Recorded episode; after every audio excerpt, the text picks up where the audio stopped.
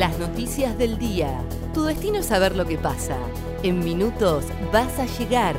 El día de Comodoro y el país de la mano de ADN Sur. El tiempo en Comodoro y Radatili. Para este jueves 29 de julio se espera una máxima de 17 grados y viento. El viernes seguirá ventoso con una máxima de 12 grados. Comenzará la pavimentación del corredor bioceánico. El lunes próximo se firmará el inicio de la primera etapa de la obra. Se pavimentará la ruta nacional número 260 que une a Río Mayo con el límite de Chile. Se trata de 102 kilómetros que permitirán concretar el famoso corredor bioceánico, uniendo los dos océanos en el tramo más angosto después del estrecho de Panamá. En un pueblo de Chubut están sin agua y tienen energía solo dos horas al día.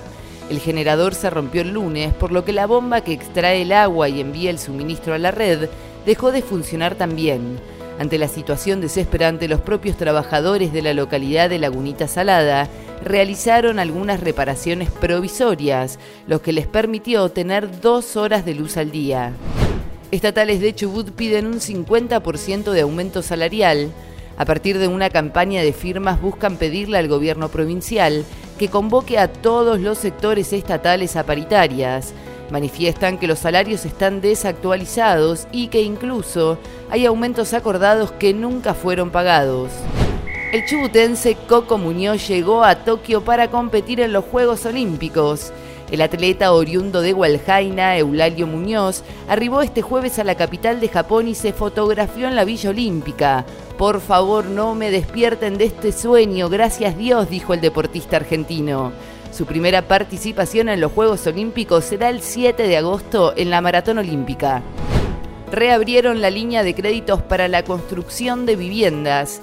El Ministerio de Desarrollo Territorial y Hábitat de la Nación reabrió la inscripción para que familias de todo el país que perciban un salario mínimo puedan acceder a un crédito hipotecario a través de la línea de créditos casa propia.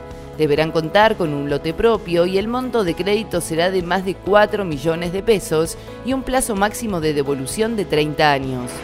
El tiempo en Comodoro y Radatili. Para este jueves 29 de julio se espera una máxima de 17 grados y viento. El viernes seguirá ventoso con una máxima de 12 grados. ADN Sur, tu portal de noticias, www.adnsur.com.ar